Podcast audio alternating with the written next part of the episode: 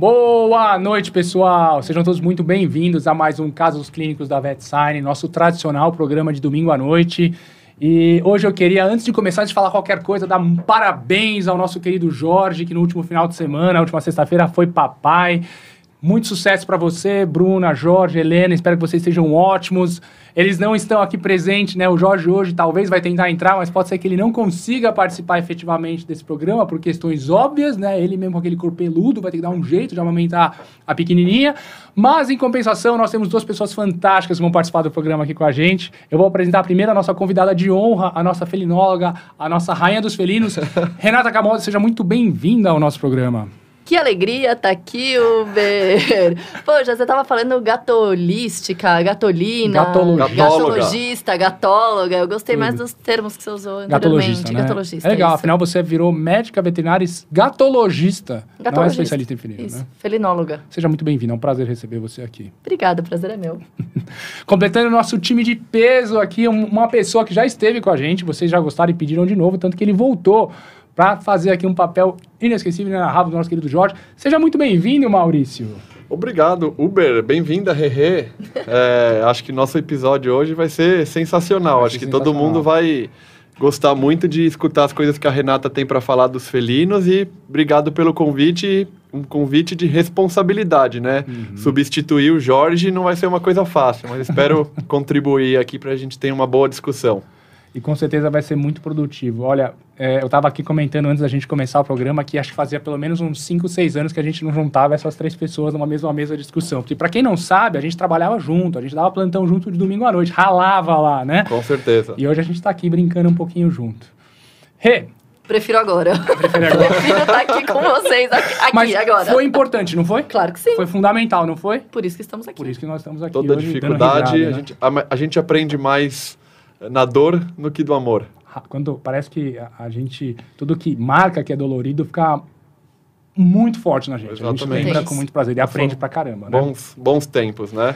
E relembrando bons tempos, aí é, já está sendo uma tradição nessa temporada, todo convidado que vem aqui, a gente começa com uma pergunta especial, que foi inclusive o tema do nosso primeiro programa desse ano, que é... Renata, você, na sua longa experiência como gatologista, mas não necessariamente só na, na gatologia felina, eu queria que você falasse do coração e relembrasse qual foi a sua cagada inesquecível. Aquela coisa que você fez como médica veterinária que ficou marcada, mas que você aprendeu, você correu atrás do prejuízo. E abra seu coração, pode falar sem medo. Do ponto de vista médico veterinário ou Tudo. qualquer coisa. Porque teve uma vez que foi. Adoro. Ai, gente, essa vez, juro, eu foi horrível. Eu tá duas vezes, na verdade, pra, né, pra não dizer que não teve nenhuma cagada, tiveram muitas. Mas é, uma vez eu tava Puxa, essa vez foi incrível. Uma vez um tutor perdeu o seu gatinho, eu tava na residência ainda, e eu sempre queria abraçar as pessoas, né? Sempre que quando as pessoas perdem um animal, sempre quando eu passo por uma situação assim, eu fico com compaixão, fico querendo dar um suporte ali. E aí era um, era um senhor, na verdade, que estava ali com o seu, com o seu gatinho na, na, na época da residência, e ele tava e não se conformava e tudo, e eu não sabia o que fazer. E aí eu tava do lado do, daquele senhor, eu abracei ele e dei um beijo na careca dele. Nossa senhora. Um beijo na careca. Na careca Beijo do senhor, careca. foi. E aí, bom, essa história, ela tem uns 13 anos e as, a minha equipe de residência me enche a paciência até hoje Até por hoje. conta disso, falando você dá beijos em carecas alheias. carecas. É. Difícil essa, né? hein? E uma segunda vez que eu tava tirando sangue de um gato e ele se mexeu e a agulha. Eu, eu tava segurando a seringa, eu fiz assim com a agulha e eu espetei a mão do enfermeiro. Mas eu espetei que a agulha entrou aqui e atravessou do outro lado, do Nossa. Cadu. Vocês lembram dele? Sim. Aham. Meu Deus, eu olhei aquilo, eu comecei a tremer. e Eu falei, meu Deus, desculpa, desculpa. Ele, não, tudo bem. Ele foi lá e tirou a agulha, assim. Bom, É, gente, apesar de tudo isso, estou aqui. Faz parte. E faz exatamente. parte. E outra, é, quem erra é quem faz, né? Uhum. É isso. Quem não coloca a mão na massa não erra. Quem não tenta acertar não vai errar. né? É Exatamente. isso. E a gente fala que é, os erros levam ao acerto.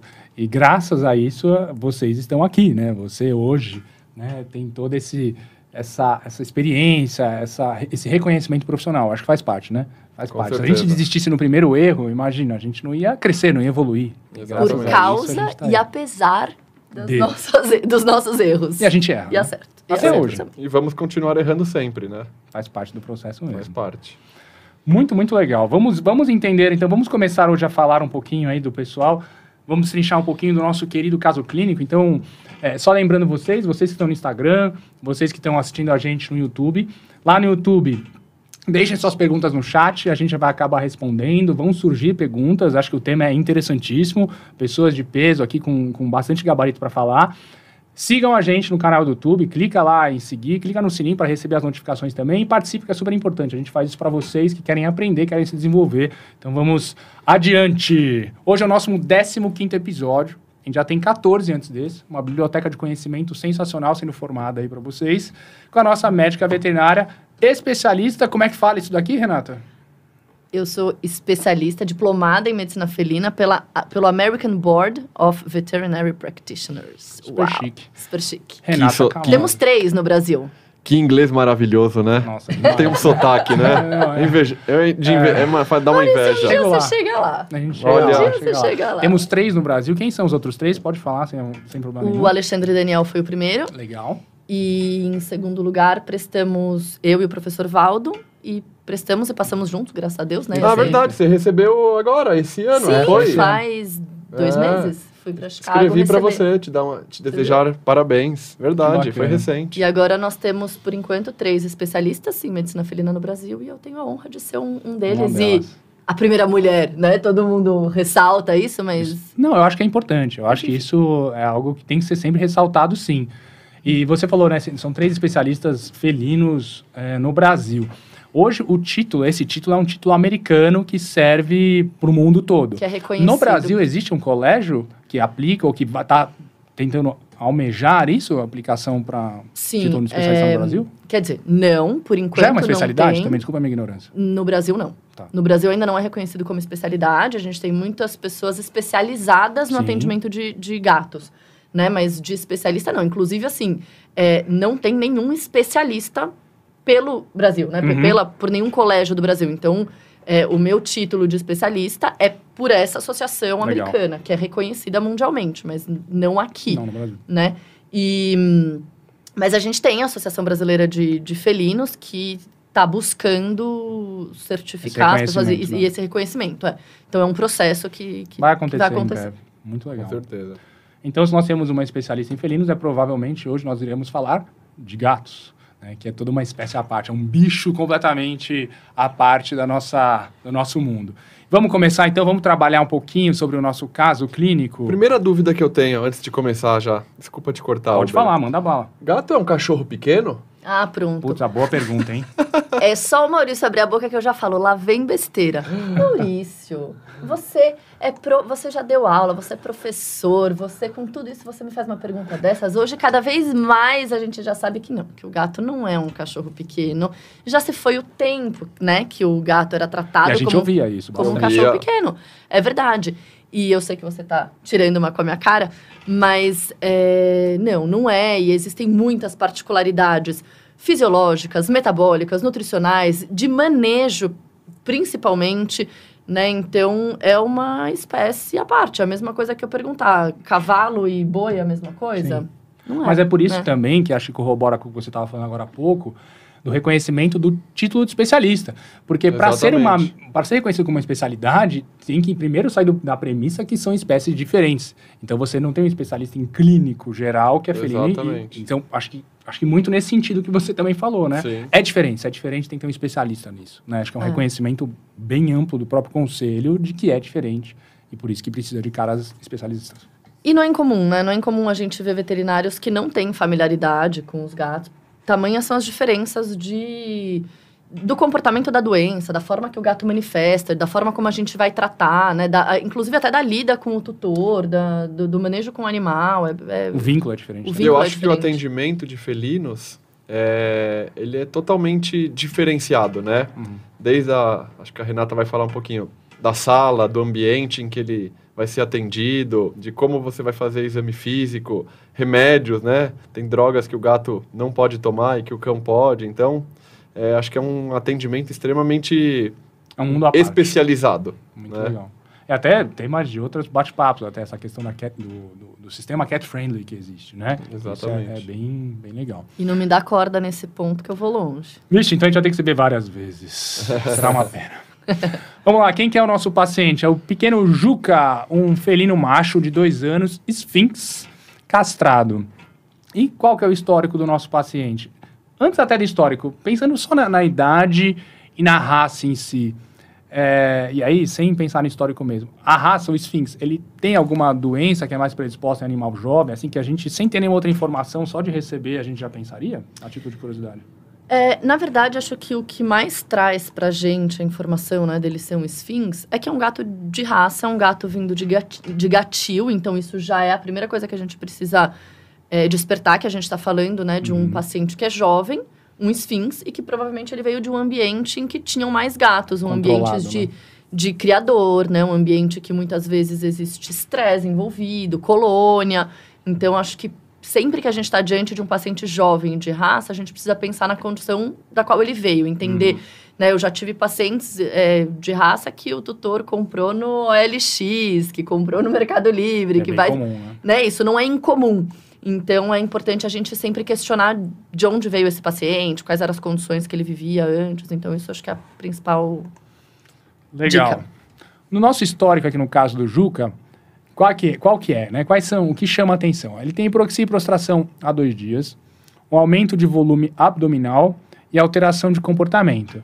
É, e até avaliando essas três informações aqui, né? Acho que quando a gente pensa em alteração de comportamento, já mostra o quão gato é particular. Né? Exatamente. E a alteração de comportamento não é, não é bem isso, né? Não é evidente. Não é que o gato corria e não corre mais, ou que o gato pulava e não pula mais. É assim, doutora, eu acordei para tomar café da manhã e o meu gato não veio atrás de mim pedir comida.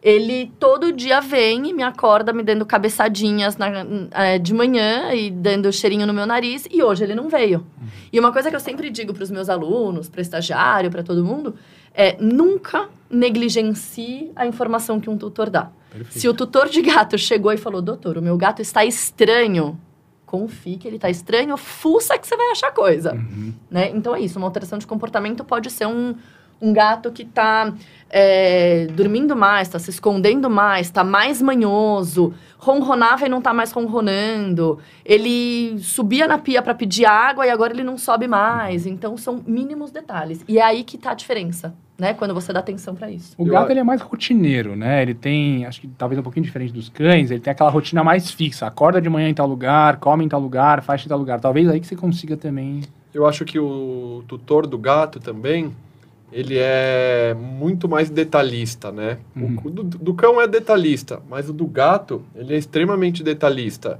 Isso que a Renata falou é muito importante, né?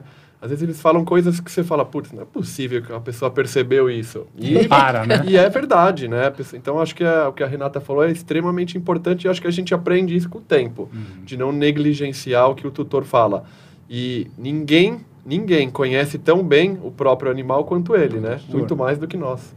E isso é um ponto positivo, mas é um ponto que às vezes é muito desafiador também, uhum. né? Porque o gato ele é um animal absolutamente discreto em manifestar os sintomas. Uhum. E, e quando ele demonstra, é porque o negócio tá ruim já, né? Então, se é aquele, às vezes, aquele gato que, puxa, tá estranho, e o tutor chegou para você e falou, tá estranho, já presta atenção, porque de fato tem alguma coisa que tá acontecendo ali. Mas às vezes é, o tutor fala: ah, ele está respirando mal e isso começou ontem, né? E você explicar para o tutor que o gato está, por exemplo, com líquido torácico, né, com uma efusão torácica, isso já está acontecendo provavelmente há uma semana e o gato só demonstrou agora, o tutor não vai acreditar, porque ele fala: não, imagina, eu teria percebido. Né? Então, às vezes, é difícil de você convencer o tutor. Ah, o gato vem com 12 de creatinina. E você fala, não, ele já tinha uma doença renal, Sim. provavelmente há dois anos isso agudizou. Não, eu teria percebido, né? Então, isso é bem desafiador também, porque uma coisa é os gatos serem super discretos, e de fato o tutor pega esses detalhes, né? Eu falo que o Papai do Céu colocou um tutor à altura ali. Mas às vezes você convencer o tutor de que o gato já está apresentando esse quadro há um tempo e ele não notou, de repente, é desafiador. Uhum. Pode ser desafiador. No, uma outra coisa que chama atenção aí nesse, nesse histórico, né? A hiporexia e prostração há dois dias, acho que isso acaba sendo bastante comum para a grande maioria das, das nossas patologias que nós atendemos no dia a dia, mas a questão até de aumento de volume abdominal, né? E alteração de comportamento no animal de dois anos, esfinx castrado. Aumento de volume abdominal, traz alguma coisa para a gente? Isso é difícil até de perceber, né? Assim, eu diria que não é o, a apresentação clínica mais comum. Porque o tutor logo relaciona que, puxa, olha, ele tá gordinho. Antes dele trazer isso como uma queixa pra gente, ele vai falar, nossa, como ele tá gordinho. E gato é gordinho, muitas vezes, né? Muitas vezes, né? Porque tem esse conceito de que gato bonito é o gato Garfield, gato né? É o gato gordo. E é, né? Vamos ser sinceros. eu acho, eu acho bonito. Assim. Quem conhece meu gato sabe que eu não posso dizer muito porque é Gordão também. Felinóloga assumida. É, eu gato preciso gordo. assumir, né? E, e, é peludo muitas vezes. No caso do Sphinx, fica muito mais óbvio o aumento de volume pelo. abdominal, porque você vê aquele barrilzinho, uhum. né? Mas quando a gente está lidando com outras raças, ou gato sem raça definida, que é peludo, isso é uma coisa que é difícil muitas vezes do tutor perceber. A ausência é. de pelos facilita até a visualização nesse Isso, caso, né? e aumento de, de volume abdominal é uma queixa que você recebe com muita frequência? absolutamente não. Absolutamente não é bem infrequente que os tutores cheguem relatando isso, assim. Às é... vezes é, é, é, ele não relata, mas aí no exame físico você percebe que tem. É diferente o tutor trazer e de você diagnosticar. É, às vezes uh, eu comento durante o exame físico, puxa, tô, tô, achando esse abdômen um pouquinho mais abaulado, você uhum. tem notado que ele tá mais barrigudinho, por exemplo? Fala, ah, é, notei, mas eu achei que fosse porque Normal. engordou, ou qualquer coisa do tipo. Então, isso sim, mas no Sphinx é, é, mais evidente, fica mais claro, porque ele tem aquele tórax estreito e de repente vem um, um volume mais abaulado abdominal, então isso fica mais nítido.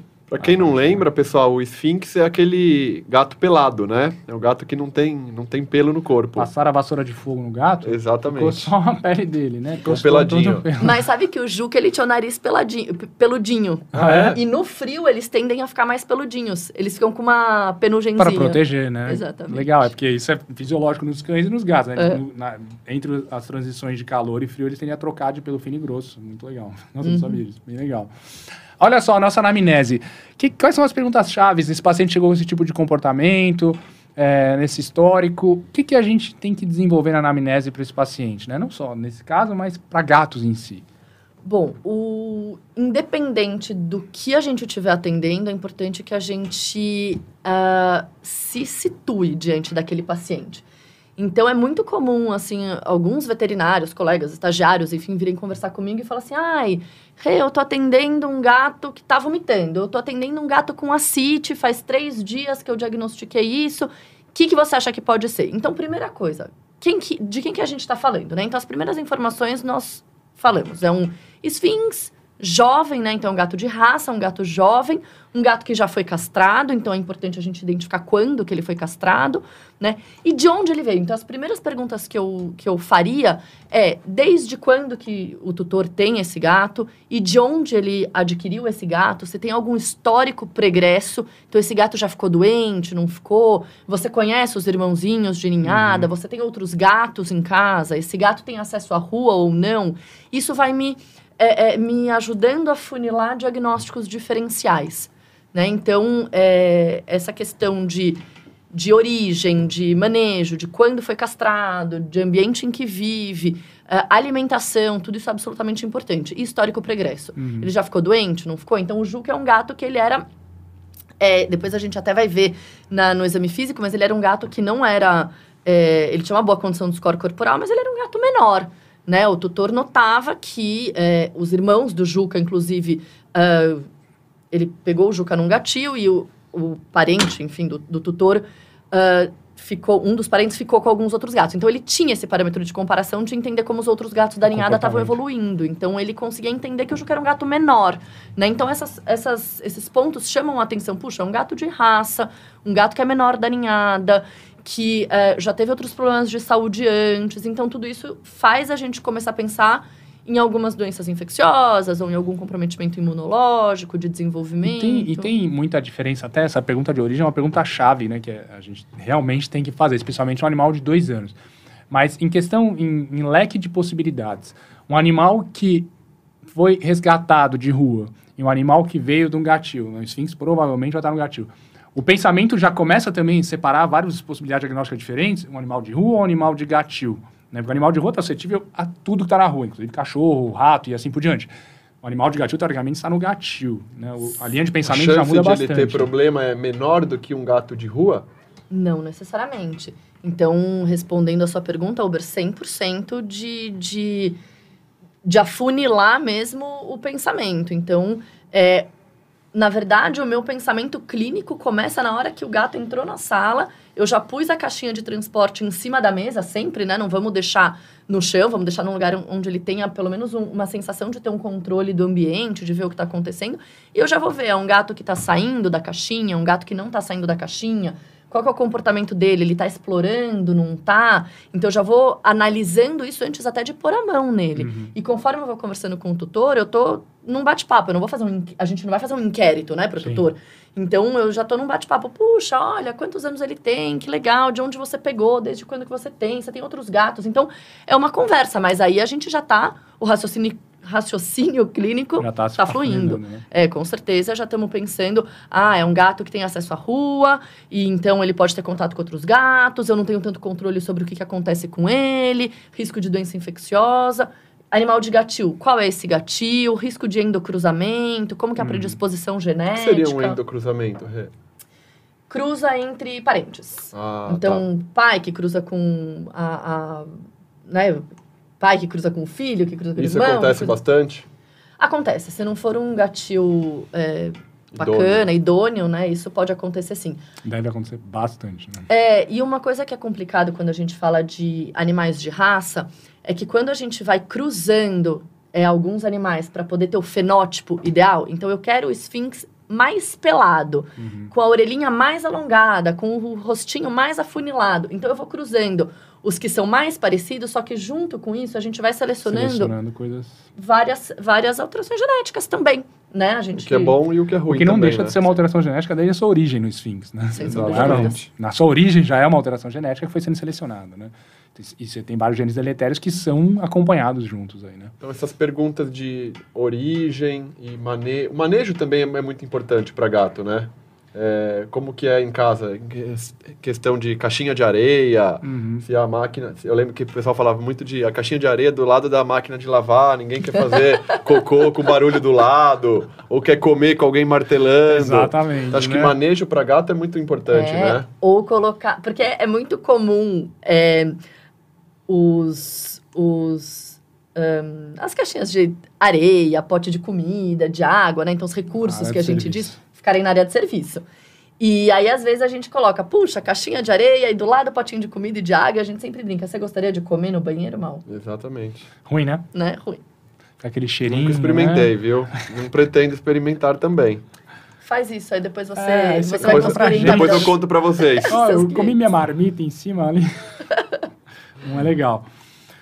O que, que a gente encontrou no exame físico do Juca, então? Olha só. Então, na nossa, no exame físico feito pela doutora Renata, hipertermia, gato com hipertermia. O que, que é hipertermia, né, para um gato? Bom, é, então a gente está falando de uma temperatura elevada. Uh, nos, nos, não vou dizer nos primórdios, porque senão eu vou me chamar de velha. Mas não, na, na, na, faculdade, é, e vocês são muito mais velhos que eu, então uhum. vocês vão saber uhum. disso muito mais. Mas a gente considerava uma temperatura alta de gato acima de 39,5, né? Um pouquinho acima do que é de cão, que é 39,3, e muito acima do que é da gente. Uhum. Alguns estudos mais recentes já começam a questionar se essa temperatura de 39,5 de fato seria o limite para o gato e começam a entender que talvez essa temperatura tenha que ser considerada um pouco mais baixa. Então, mais alguns trabalhos, né, trabalhos já publicados, é, começam a a considerar a temperatura limite 38,9.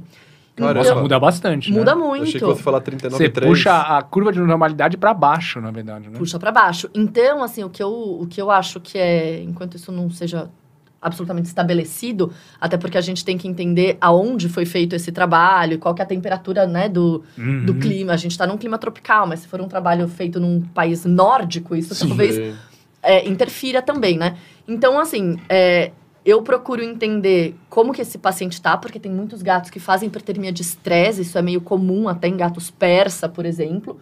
Então, tem gatinhos que, puxa, sempre vem com 39,5 no consultório, 39,6. Então, se é um gato que está muito bem clinicamente, eu desconfio da temperatura, porque de, de que seja febre, né? Porque gato, quando tá com febre, de fato, eles ficam, na maior parte das vezes, acabados. Então, Então, a gente já vê uma protrusão de terceira pálpebra, que é o que que é que acontecia tá acontecendo aqui também. no Juca. A gente vê eles muito prostrados, hiporéticos. Então, na verdade, corrobora com o que a gente encontrava aí no, no Juca. Né? Então, eu avalio muito o quadro clínico. é, e também se ele está estressado ou não, se o clima, se o dia está quente ou não, se ele tá dentro da caixa de transporte, no carro, no A situação sol, toda, né? entrou na clínica, ficou lá dentro um tempão, né? E aí a gente espera uns 10 minutos, a- é, mensura de novo a temperatura, Uhum. enfim. Mas o Juca tava com 39,7 de temperatura, então de fato era uma E temperatura. aí ele tava com a protrusão de terceira pálpebra, que você já comentou, que seria desidratação é, protrusão leve. de terceira pálpebra? Protrusão de terceira pálpebra ou de membrana nictitante. nictitante, faz tempo que, que a gente Esse não nome é fala bonito, isso, né? é bonito. É. Ah, de vez em quando a gente tem que falar uma coisa aqui. Mas é. Às vezes, se você não sabe nada do que você está falando, você Fala só difícil. lança uma palavra mais difícil Técnica. e daí traz confiança. é. É, então, é quando a terceira pálpebra, que é aquela pálpebrazinha medial, né, ela, ela aparece. Isso no gato pode significar uma doença ocular, pode significar uma doença neurológica, se eventualmente acontecer de um lado só, pode ser dor e pode ser febre também. Uhum. Então, é um... um- Verdade, dor, o pessoal, o gato mostra bastante, né? É, É. tanto acho que naquela... Aquelas escalinhas escalas, de né? dor A que tem, scale lá, uma falam, delas é, a mostra a protrusão. protrusão, né? Desidratação leve, alteração de cor de olho, anisocoria, tem bastante coisa no olho aí, né? O abdômen abaulado no esfíncter, como você falou, e o score 4 de 9. O que, que é um score normal para um gato? Assim, onde que a gente espera encontrar ali de forma saudável? E juntando essas informações. Se a gente for considerar a, a escala é, que, que considera nove pontos, né? Porque a gente tem as escalas de avaliação de score de, de condição corporal é, de cinco pontos e de nove pontos. Então, se a gente considerar de nove, que ela acaba sendo um pouquinho mais precisa, em que um é um gato extremamente caquético e nove é um gato extremamente obeso, a gente considera como ideal o cinco. Sim. Tá. Quatro não é um gato que a gente possa considerar desnutrido. Então, assim, o Juca, ele estava numa condição de score corporal, é, aliás, no score de condição corporal, é razoável, né? É, mas mais importante do que isso é a gente avaliar o score de massa muscular, que daí a gente classifica numa escala de três pontos. Então, existem gatos, inclusive obesos, com pouca massa muscular, e o contrário também é verdadeiro. Gatos um pouco mais magros, né? Mas que tem uma, uma condição de massa muscular aí razoável. O, o Juca, no caso, ele tinha uma, uma, um score aí de condição corporal que era razoável. Não Uhum. era nada de... Né? Então, não dá para eu dizer que era um gato ah, desnutrido, que não comia há muito tempo. bom, né? Ele não tinha uma evidência importante de perda de massa muscular. Então, isso é sempre importante. Outra coisa muito importante da gente sempre avaliar no gato é hum, cavidade oral. Então, eu gosto muito de avaliar a cavidade oral sempre, porque traz muita informação, né? Então, o primeiro lugar que vai ficar ictérico, por exemplo, é o palato mole. Então, a gente vai ver aqui no caso do Juca que é legal ter olhado o palato mole. Mais pra Uhum. frente, a gente vai, vai entender um pouquinho disso. Tava normal o palato mole dele. Mas é um lugar que a gente pode começar a ver os primeiros indícios aí, por exemplo, de uma icterícia. É, traz ah, informação de odor, então, a, a, assim, sentir Halitose, né? sentir o cheiro da boca, né? Faz muita, muita, traz muita informação. É, bom, palpatiroide, mas era um gato jovem, então não, na verdade não traria muita informação E essa alteração de cor de olho? e alteração de cor de olho. Então, no caso do Juca, ele tinha um dos olhos um pouquinho mais opacificado, o olho direito. Ele tinha uma ani- anisocoria, então o olho direito estava em miose, né? O lado Uhum. esquerdo estava normal. E, e esse olho é, direito? Direito. Isso. eu, eu preciso me posicionar no lugar do gato. o, o olho do lado direito, que estava com a pupila menos dilatada, né? Mais contraída, então em miose, ele estava opacificado. Isso é algo que faz a gente pensar numa uveíte Uhum. também.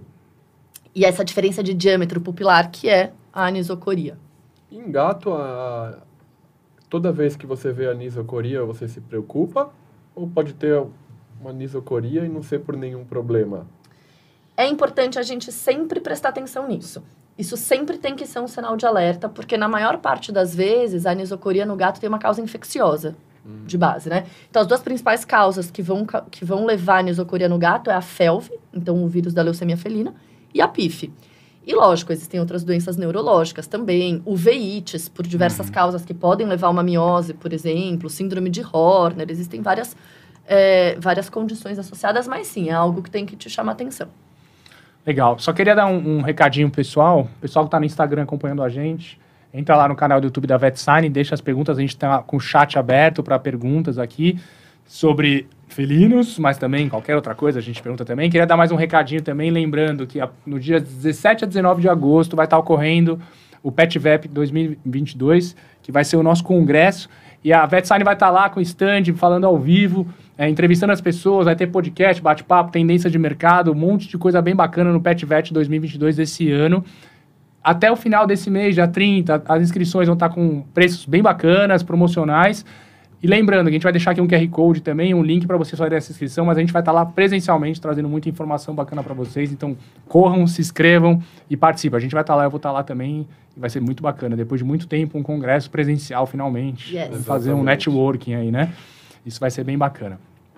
Continuando com o nosso caso clínico, o Juca, no exame físico e abdominal, anisocoria. O que é anisocoria? Você falou, mas eu não sei o que que é anisocoria. É uma diferença do diâmetro pupilar. Então a gente normalmente a gente vê que o- as duas pupilas elas têm mais ou menos o mesmo diâmetro e elas respondem de forma similar, né, de forma idêntica, na verdade, quando a gente coloca um reflexo de luz, um estímulo de luz, por exemplo. Na anisocoria, a gente até pode ter as duas pupilas respondendo de forma é, similar, mas uma pupila ela é maior que a outra. Então, isso é anisocoria, a diferença de diâmetro pupilar. Uma Entre dúvida que eu acho importante, é, e acho que é uma dúvida que eu tenho, o exame físico do Sphinx, ele alguma coisa diferente, tirando que ele não tem pelo de, de outros gatos? Então, por exemplo, avaliar a hidratação, turgor cutâneo, É diferente? você avalia igual no Não. Sphinx do que em outros gatos ou é, Não. é diferente? Talvez Isso. um raspado cutâneo seja diferente. Eu atendi um, um Sphinx uma vez com dermatofitose. E aí? Caramba. E aí ele tinha as lesões circulares, é, sugestivas, mas o que me ajudou muito foi que o dono Também tinha lesão. Tinha lesão. Mas Porque eu daí nunca não, tinha. não tem aquela avulsão fácil do pelame, Não. né? A E aí, pra depilação. fechar o diagnóstico, eu acabei fazendo, cortando as unhas dele, que é um local que o dermatófito gosta de se multiplicar, e mandei a, um pedaço da A unha para fazer a cultura. Legal. Primeira vez. É. Mas que é fácil de fazer tratamento tópico também, né? Tem essa Exato. E é bom que também não tem o que melhorar. Já tá sem pelo, né?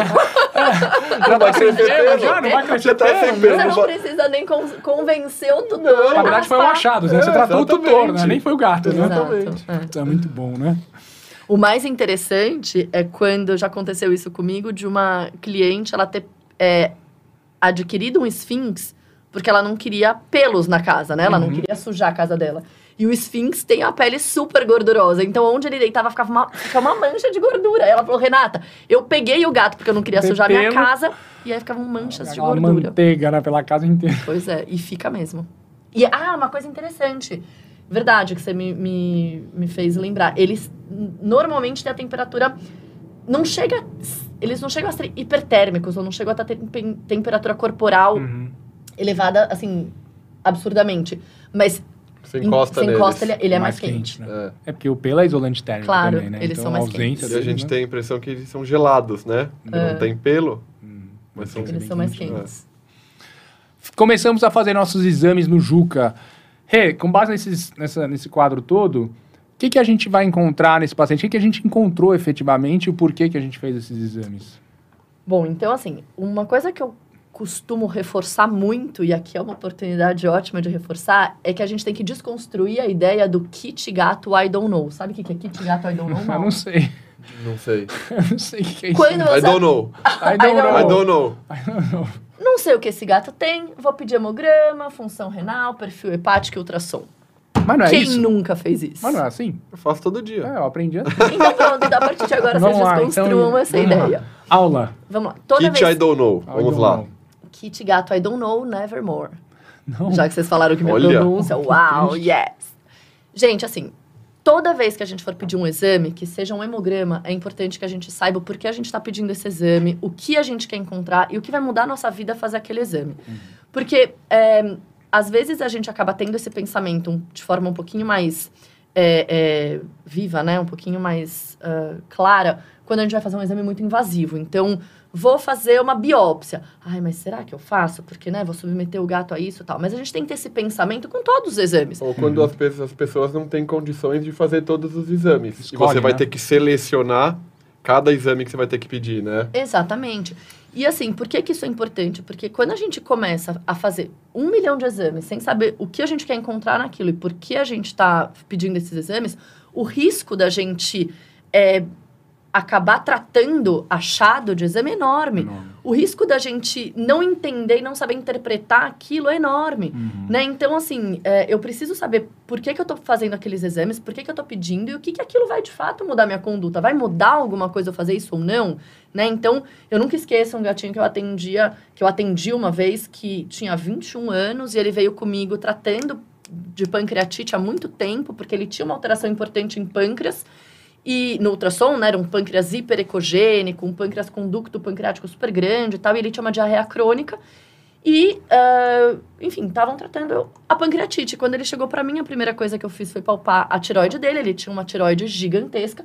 Então, na verdade, ele tinha um hipertiroidismo. E aquele pâncreas é um pâncreas de Um gato achado. idoso, um achado que não estava fazendo nada, sabe? Tava tratando exame, né? Exato. Então, é importante a gente é, é, solicitar os exames com base dos nossos achados. Uhum. Então, é, isso é uma, é uma um pensamento muito do americano e do europeu, mas que eu acho que é legal, eu vejo pouco a gente fazendo isso aqui no Brasil, que é a partir do momento que a gente faz um, que a gente atende um paciente, vamos listar quais problemas a gente tem. E a partir desses problemas, a gente lista diagnósticos diferenciais. E aí a gente pensa nos exames que a gente precisa fazer para ir excluindo esses diagnósticos diferenciais. Então a gente está falando, vamos, vamos listar todos os pontos importantes, né? Estamos falando de um gato de raça, jovem, que foi castrado recentemente, que tinha um abdômen abaulado, de fato uma suspeita de ascite no exame físico, com anisocoria, uma suspeita de uveíte, Febre. hipertérmico, prostrado hiporético, né? Então, a partir daí, a gente começa a pensar em vários diagnósticos diferenciais. Talvez a gente fuja um pouquinho aqui do script, porque eu vou falar bala. um pouquinho antes dos diagnósticos diferenciais para determinar os exames que a gente vai fazer. Mas a primeira coisa que a gente precisa pensar são nas doenças infecciosas. Uhum. Então, a peritonite infecciosa felina, sem sombra de dúvidas, é uma delas. A gente precisa excluir hipoalbuminemia, por qualquer motivo que seja que possa estar causando essa ascite. E doença cardíaca. Então, acho que são as, as primeiras coisas aí que a gente precisa hum, avaliar. Então, começamos pedindo um hemograma. Quero entender se essa hipertermia tem uma origem infecciosa ou não.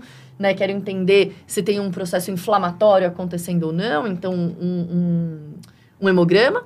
Vamos pedir uma proteína total e, a- e as frações, então, uma albumina, porque é, eu quero entender, né? Então, por exemplo, se eu estou falando de uma doença infecciosa, da peritonite infecciosa felina, eu espero encontrar uma hiperglobulinemia, uma hipoalbuminemia. E por que não adianta eu só ver a albumina? Porque se eu tiver uma albumina super baixa, mas a proteína total for baixa também, eu posso pensar, hum, será que tem alguma coisa acontecendo nesse fígado? Né? Será que a gente tem uma baixa produção de proteína? Será que a gente tem uma perda de proteína em algum lugar? Né? Ao passo que se eu olho e falo, puxa, tem uma hiperglobulinemia e uma, e uma albumina baixa, a minha, minha linha de raciocínio já Já muda. já muda, né? Ah, importante também a gente pedir, se a gente está pensando na peritonite infecciosa felina, é importante que a gente peça as enzimas hepáticas e as bilirrubinas. Isso eu já vou explicar um pouquinho mais para frente porque que é importante. Quando Fala, você fala em enzima hepática, quais são? É, principalmente, aí acho que vale a pena a gente pedir fosfatase alcalina e a, e a ALT, né? A Uhum. alanina aminotransferase. Porque daí eu tô pegando uma é, enzima, uma transaminase, que são as enzimas que ficam dentro do citoplasma do hepatócito. Então, eu vou avaliar lesão hepatocelular. E aí são elas a ALT e a AST.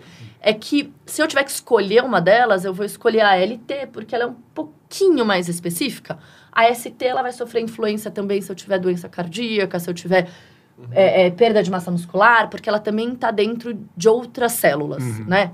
De miócito, de... Acaba de- achando também. Exatamente. É, e eu vou pedir a fosfatase alcalina, que é uma enzima de colestase, ãh, assim como a gama-GT, mas a fosfatase alcalina, é, a gama-GT ela acaba sendo um pouquinho mais inespecífica, tá? É, e aí eu, ela vai me... Ela- elas são enzimas que estão na, na, no, elas estão na superfície do hepatócito. Então, elas vão uh, cair na circulação, a, a, atividade sérica delas vai aumentar se tiver um processo colestático, se esse hepatócito inchar, né? Então, uhum. eu brinco, é como se elas fossem o granulado do, brinca, do brigadeiro, uhum. né? Então, imagina você inflar um brigadeiro e o granulado Sim. explode, Estourar. é isso que acontece.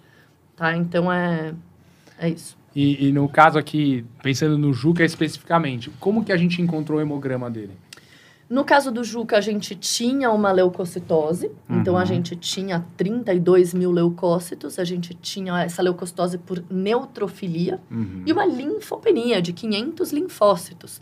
Então isso é algo que chama atenção. Uh, não tínhamos uh, desvio à esquerda, não tínhamos, uh, tinha, acho que uma cruz de neutrófilos tóxicos. Então uma leucocitose por neutrofilia. Isso, linfopenia. E a gente tinha uma cruz de neutrófilos tóxicos. É, as plaquetas eram normais, o hemograma dele era a, a parte das células vermelhas, né? Então o hematócrito dele era absolutamente normal, de, tinha 34% de hematócrito. É, ele tinha 9 de proteína total, com 2 de albumina, então 7 eram globulina. Então uhum. a gente espera encontrar uma proporção aí de 1 para 1, né? Então se eu tenho uma proteína total de 7, de 6, eu quero que tenha é, metade, é, metade. metade, metade, né? No caso, é, tinha, sei lá, três vezes aí, quatro vezes de globulina. Sete para dois, né? É, exatamente. E pra, nesse caso em questão, as plaquetas eram uma coisa que importante para você avaliar ou não? As plaquetas de gato é, é uma coisa bem desafiadora, né? Da gente. É, porque é aquela coisa ponteado, é, é, aquelas tipos de plaqueta que você sempre fica. Não, esses aí são os tipos de reticulócitos. Reticulócito, é verdade, verdade. no caso, tava tudo bem com os reticulócitos porque não tinha anemia. Mas. É, acho que a plaqueta para gato é uma coisa que às vezes eu fico em dúvida, assim. a gente, baixo, a gente não avalia muito a plaqueta em. É verdade, gato, não. assim, né? Não sei. É verdade, a gente não avalia muito, porque é, a plaqueta do gato, ela, ela é. Uh, menor, né? Então ela ela agrega com muita facilidade e quando ela é menor em tamanho quando comparada de cães. Sim, e quando a gente faz a contagem, quando essa contagem é feita pelo aparelho mesmo, é, muitas vezes ele vai contar várias plaquetas como se fossem uma só. Uhum. E a plaqueta do gato ela agrega com muita facilidade. Então, é, a gente frequentemente usa aquelas agulhas mais finas para coletar sangue do gato. É uma coleta mais lenta, né? Então, é uma coleta que vai bem Estimula devagarzinho. Mais, né? Vê é, mais alteração na plaqueta por, por é, coleta. Por, e por a coleta. né, talvez. Pela, é, que a gente fala trombocitopenia espúria, né? Então, é uma trombocitopenia que ela não é verdadeira. Espúria é bonito. bonito. Bonito esse nome, hein? Uber. A gente, a gente vai sair isso aqui, A gente vai sair daqui dessa live de hoje sabendo uns termos novos, hein? É, não, tô aprendendo cada vez mais aqui. Você é dermatologista, se tem alguém nessa vida é, que sabe termos, não, é o, é o Dr. Maurício. Espúria, Espúria achei é bonita. Vou usar esse, esse termo. Usa. Parece inteligente. Eu achei bonito. Dá um aumento. Então, a gente é, tem uma avaliação difícil mesmo das plaquetas dos gatos, porque Frequentemente, essas plaquetas estão mais baixas, isso não significa necessariamente que haja algum problema ali. Uhum. Até porque as plaquetas elas podem estar tá mais baixas, a contagem delas pode estar tá mais baixas, mesmo sem ser visto de forma tão evidente agregados plaquetários na lâmina. Uhum. Então, uh, com cão, uh, e agora eu vou entrar numa área que para mim é desconfortável, mas com. Não nada, viu, ó, pessoal? Carro, Renata é uma ótima clínica ela é a gatóloga, mas ela manja muito de cão, viu? É. Já fui, já fui. A gente que trabalhou com ela sabe disso. É. Eu daria meu cachorro para ela cuidar, viu? Tranquilo. Maria, que responsabilidade. É, então, é, em cães a gente dá muito mais importância a isso, porque logo a gente pensa em doenças infecciosas, em coagulação intravascular disseminada, em uma série de condições, mas no gato é mais desafiador mesmo, porque as trombocitopenias verdadeiras, elas são incomuns, né? Talvez a maior causa sejam as próprias trombocitopenias imunomediadas, uhum. que são bem incomuns. É, ao contrário do que muitas pessoas pensam, a micoplasmose, que é a, a anemia infecciosa felina, ela não causa trombocitopenia, então não faz sentido a gente entrar com doxiciclina ou com quinolona para tratar a trombocitopenia em gato. Então, na maior parte das vezes, essa trombocitopenia não é verdadeira, né? A não ser, lógico, que haja um sequestro, que exista um processo de coagulação intravascular disseminado, que uhum. haja consumo por qualquer processo, mas, de fato, não é tão comum. Boa, obrigado.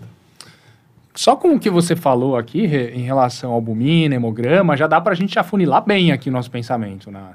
Já Dá dá, pra, afunilar gente.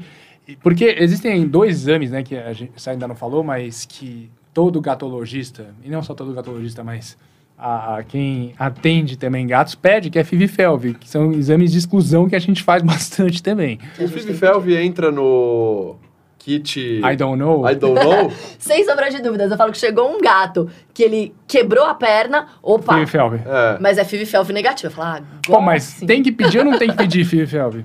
Tem Ou tem algum histórico, assim, alguma informação que, puta, ó, se tem essa informação, tem que pedir, não tem jeito. Eu vou citar agora meu querido amigo Carlos Gabriel, que ele criou uma hashtag que chama hashtag é, miotestou. Melhor Então-. Hashtag miotestou. Então, assim, Tem que fazer sempre. tem então. que fazer sempre. Em diversos momentos Ah, então não é da I don't vida. know. Tem que fazer. Tem que fazer. Mas a gente tem que entender se aquilo vai te trazer informação importante naquela situação ou não. Você pode esperar um pouco para fazer depois, se dependendo da situação, não precisa fazer na hora, ou vai mudar muita coisa para você isso.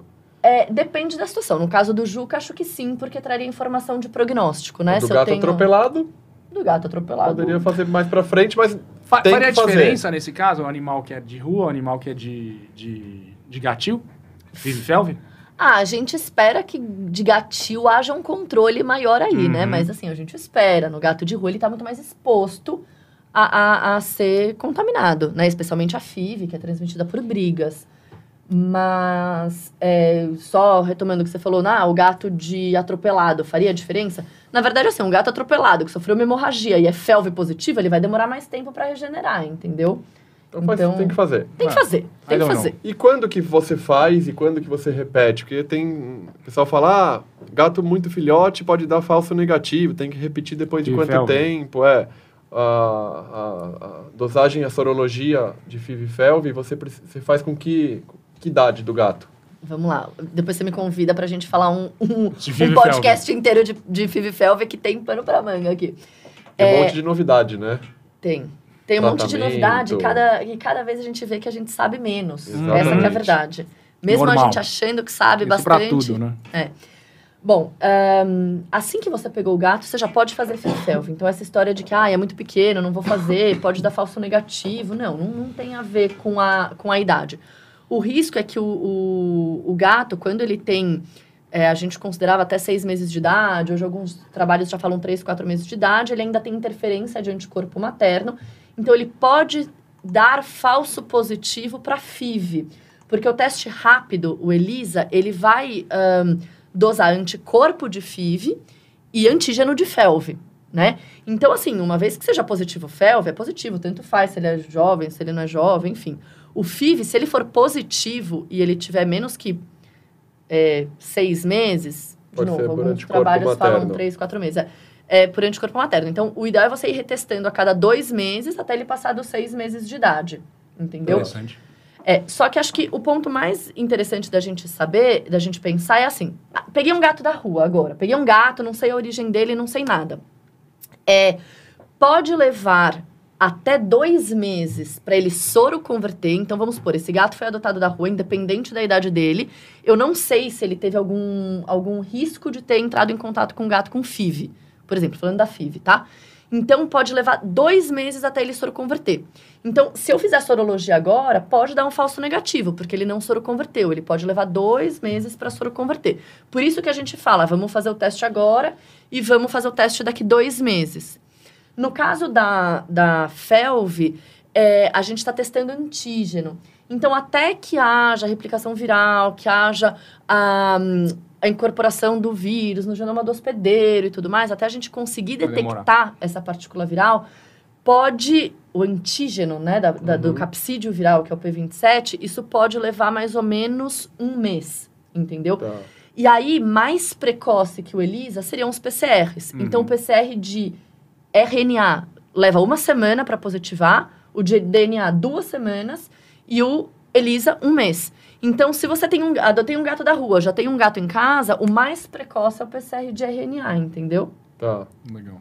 E para quem não não tá em quem tá assistindo a gente que não não estão em grandes cidades como a gente tá, acho que nós somos privilegiados. É, para fazer o FIV-FeLV é fácil? Para fazer esse exame? Como que é? Hoje, como que tá a distribuição, É. né? É fácil. Porque, assim, de forma mandar- geral, esses exames todos que você falou até agora são exames de rotina, né? São exames, básicos. talvez um, um pouquinho mais complexo seja a FIV-FeLV e, eventualmente, uma análise de líquido. Mas... Precisa mandar para um laboratório ou a pessoa pode ter, fazer o exame na sua própria clínica? Essa pergunta é bem legal, Mal, porque assim, não é mais justificativa o não ter acesso à, FIV, à, à sorologia de FIV-FeLV, né? Ainda que você não tenha disponível o PCR, que talvez seja um exame que, de fato, precise ser encaminhado para um laboratório de confiança e tudo mais, é, a gente consegue fazer um bom controle, pelo menos um controle razoável, só com o teste de ELISA. Se a gente criar o hábito de testar todo mundo, de antes de uh, uh, juntar gatos, testar, separar os positivos.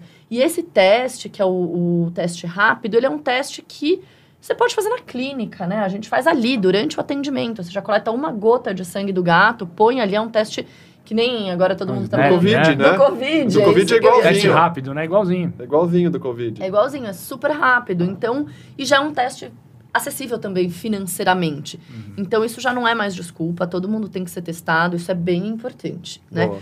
E continuando no caso do Juca, então, a gente preconizou aí, é, isso eu sempre gosto de conversar com o tutor. Seguinte, a gente tem tudo que a gente possa fazer, a gente tem o mínimo que a gente precisa fazer e o que, que a gente consegue fazer nesse meio do caminho. Então, o mínimo do mínimo seria a gente fazer um hemograma, uma albumina, drenar esse líquido e mandar para análise. Assim, seria o, o, o mais importante para a gente excluir os principais diagnósticos diferenciais. Mas havendo possibilidade, então a gente pediu também bilirrubinas, já vamos entender por quê.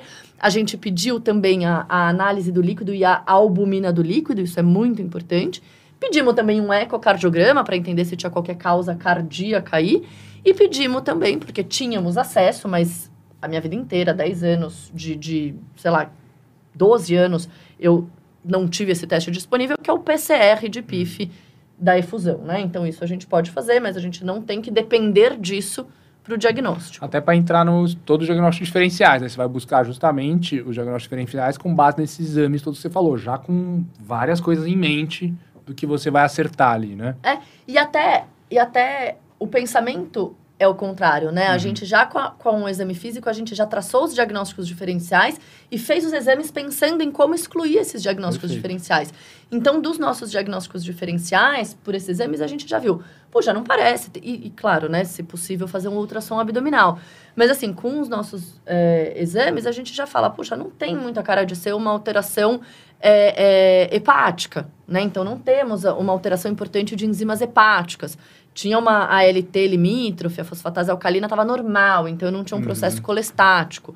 Né? O hemograma é o que a gente falou, então não, não- é, por mais que tivesse uma leucocitose, aí não me faz pensar numa doença bacteriana, Uhum. né? Então, só porque eu tenho leucocitose eu tenho que entrar com antibiótico? Não, né? Não, não tenho que entrar com antibiótico. Desnutrido, ele não tinha uma condição de score corporal que me fizesse pensar que essa hipoalbuminemia fosse de desnutrição. Então, também a gente já exclui, isso. Cardiopatia com eco normal, também, né? Não vamos pensar em cardiopatia.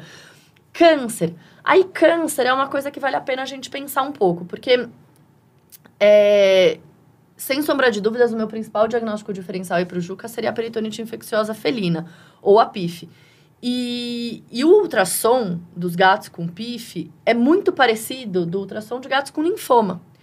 E aí, da mesma forma que vocês salientaram aqui que, nossa, a primeira coisa que a gente pensa num gato é FIV-FeLV, a segunda coisa é linfoma, Exato. não é? Gato vomitou uma vez, é Linfoma. linfoma. Linfoma alimentar, é. isso, doença inflamatória intestinal. Aí a gente volta, pera, com quem que a gente tá lidando?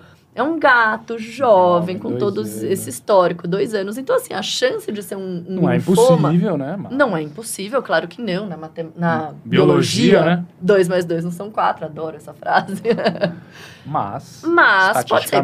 Mas não é incomum a gente ver espessamento intestinal, é, renomegalia bilateral, perda de definição da estratificação de camadas intestinal, aumento de Se linfonodos. você for olhar, é uma ultrassom também de um animal com Uma Câncer. série de... é. Com câncer, com tríade, muitas vezes. Uhum. Então, eu sempre falo, quando a gente está lidando com gatos jovens, vira a chavinha. Tudo aquilo que você vir que te fizer pensar em linfoma, vira a chavinha e pensa em PIF. Uhum. Né? Interessante. Porque é mais provável.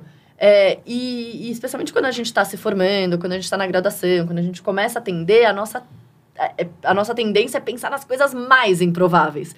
Nossa, eu lembro porque eu lembro que quando eu estava na, na, no estágio de residência, no estágio de obrigatório, é, eu estava fazendo estágio, tinha um gato lá que tinha alguma pneumonia, qualquer coisa do tipo, e eu tinha acabado de ter na aula de, sei lá, que aula que a gente tem isso, é hanseníase. Ah, eu pensei, é, é hanseníase. Tem que ser. será Tem que ele que tem certeza. pulmonar? Eu nunca esqueço disso. E aí o professor Valdo Só até falou assim. Renata, pensa bem, né? Assim, só faltava ele me dar um pedala, falar assim, filhota, vamos, né? É. Acorda. Então é isso, vamos pensar do mais comum pro Do menos simples pro difícil, comum. né? É. Arroz com feijão, né? Descarta o arroz com feijão. Depois, Depois você vai indo. Feijão com arroz, é isso aí. E, e nesse caso aqui, é, acho que dá pra gente bem bater o martelo, acho que fica, fica bem característico, né? O que que é PIF? A gente pode bater o martelo que é PIF, por quê aqui? A gente não falou da análise do líquido nem da, da bilirrubina, mas por que que é PIF? Tá. Então vamos falar da análise do líquido e da bilirrubina. Uhum. A bilirrubina dele era 4, ah, sendo 2,5 de bilirrubina direta, 1,5 de bilirrubina indireta, tá? Então a gente tinha um aumento das duas bilirrubinas. Mas isso é um ponto que tem que sempre chamar atenção. Quando a gente tem aumento de bilirrubina, Maurício, eu vou te perguntar isso. Meu Deus, que medo. A pegadinha. Que Uber, medo. acupunturista, Eu vou que tá me perguntar pra chamando ali você. atrás. Em que situações a gente vê aumento de bilirrubina? As doenças hepáticas, os quadros, Colestáticas os quadros hemolíticos. os quadros hemolíticos. E aí a gente Essa eu ia destrincha. acertar. Yes. Ainda bem, hein? Eu não errei. Ah, eu sabia Show. que você não ia me decepcionar, jamais. Mas foi combinado antes, pessoal. Não foi, não foi. É o mal, gente, mal, mal. É, então é isso, assim. É, pra gente ter aumento de bilirrubina, a gente sempre vai pensar nas doenças hemolíticas ou nas doenças colestáticas. E aí a gente começa a destrinchar, né? As causas de hemólise e as causas de colestase. É, no caso do Juca, a gente não tinha nada que nos, trouxe, nos fizesse pensar em colestase. Então, fosfatase alcalina dele é absolutamente normal. No ultrassom não tinha nem, nada que me sugerisse um processo colestático, né? De aumento de dilatação de ductos biliares, vesícula biliar, nada disso. E ele não era anêmico, então não tinha nada que me fizesse pensar em hemólise. Então o exame tá errado? Pode ser, sempre é algo que a gente tem que É, questionar. não dá pra descartar, né? É, e aí, o que a gente tem que pensar sempre que a gente observar uma situação de aumento de bilirrubinas, sem ter um processo hemolítico ou colestático, são duas coisas: PIF e sepse. Por um- Já fechou bastante as possibilidades. Já fechou bastante, né? Então, assim, por, por mecanismos muito semelhantes, porque nesses pacientes existe um aumento circulante de TNF-alfa, Uhum. e isso compromete um pouco a metabolização das bilirrubinas, então eles acabam tendo esse aumento de bilirrubina circulante. Então, isso é uma coisa que, assim, pronto, você já quase matou, né? É, segundo ponto, temos um gato com uma albumina muito baixa, uma globulina alta. Globulina alta, eu vou pensar em quê? Num processo imunomediado, num processo infeccioso, né? Num processo tumoral. E por quê? Porque globulina alta é o quê? O que é globulina? Anticorpo Anticorpo. Né? Anticorpo eu tô vendo num processo imunomediado. E a PIF, ela é uma doença infecciosa viral, mas que se comporta como um processo imunomediado. Na Uhum. verdade, o, o- o- ela é uma doença... É um vírus que leva a um processo imunomediado. Todo desastre que acontece ali é por causa do processo imunomediado. Então, já tenho uma, uma, mais uma dica aí. E aí, o líquido, que ele é muito importante quando a gente está falando da PIF úmida, ele é o que mais vai ajudar a gente aí no, no- na, na avaliação, porque é um líquido normalmente pouco celular ou com quantidade moderada de células. É, ele é um líquido rico em proteína. Isso é, atrapalha um pouco a nossa vida na classificação, então Uhum. Algumas situações vai ser um transudato modificado, outras situações vai ser um exudato, né? É, dependendo da quantidade de célula, mas ele é sempre um líquido muito rico em proteína. É, que é fibrina, que é que, que corrobora aí com esse aumento circulante de, de proteína E total. isso não mudou desde a época que a gente era residente, é a mesma classificação, porque acho que eu lembro que a gente não tinha, né? Não era fácil fazer sorologia, FIV-FeLV, a gente tinha algumas limitações, mas vinha com a gato com acite, coletava líquido, basicamente, a classificação é a mesma. É a né? mesma. É a mesma, então a gente vai fazer a relação albumina-globulina do líquido. Uhum. Então, o que eu tô procurando aí, né, nessa proporção de albumina e globulina, uma globulina alta, muito anticorpo, e uma albumina baixa. Então, essa relação, se ela tiver menor que Baixa, 0,81, né? 0,82, depende da referência, isso já vai me dizer, opa, eu tenho muito mais globulina do que albumina nesse líquido, Uhum. né? Então, eu já... É, é uma coisa que me faz pensar em PIF. É patognomônico? Não. Casos de linfoma, casos de líquidos ricos em proteína, como é, é, quadros tumorais, também pode acontecer isso, né?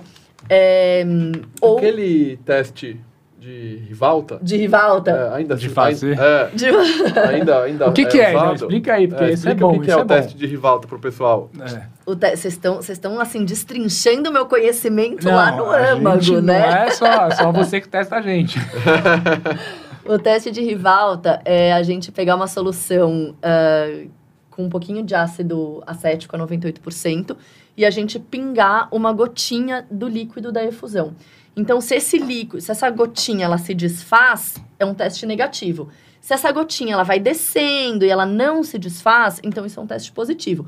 E na verdade, a única coisa que me diz esse teste é que é um líquido que eu tô colocando ali um líquido muito proteico. Uhum. De novo, um líquido de linfoma, por exemplo, pode dar um dar. teste de rivalta positivo. Então, ele é melhor em excluir a PIF, porque daí, se for um teste negativo, então eu tô dizendo que é um líquido pouco. É, é, pouco, Celular. não, é, pouco celular, um pouco proteico, na verdade. Pobre em proteína. Né? Então, ele é mais ah, fiel a em excluir do que em, de fato. Teoricamente, a gente não precisa de nenhum exame específico para bater PIF nesse caso.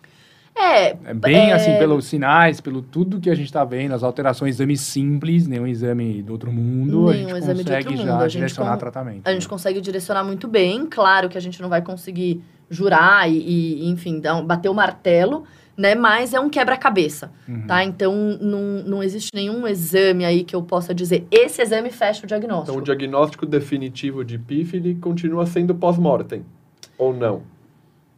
Mais ou menos. E se a gente fizer, e se a gente olhasse esse gato e falasse, ah, quero abrir, quero fazer uma biópsia desse gato, É tá Interessante. né? Então eu tenho alterações ultrassonográficas, tenho espessamento de alça, Como se tenho um fosse uma fígado inflamatória, fazer acho biópsia. que é um linfoma, né? Se eu abrir e fizer uma, uma biópsia, uma, é, um histopatológico, vai vir um processo piogranulomatoso, que ainda eu posso pensar num processo fúngico, Uhum. né? E aí o que bateria mesmo o martelo seria uma imunohistoquímica.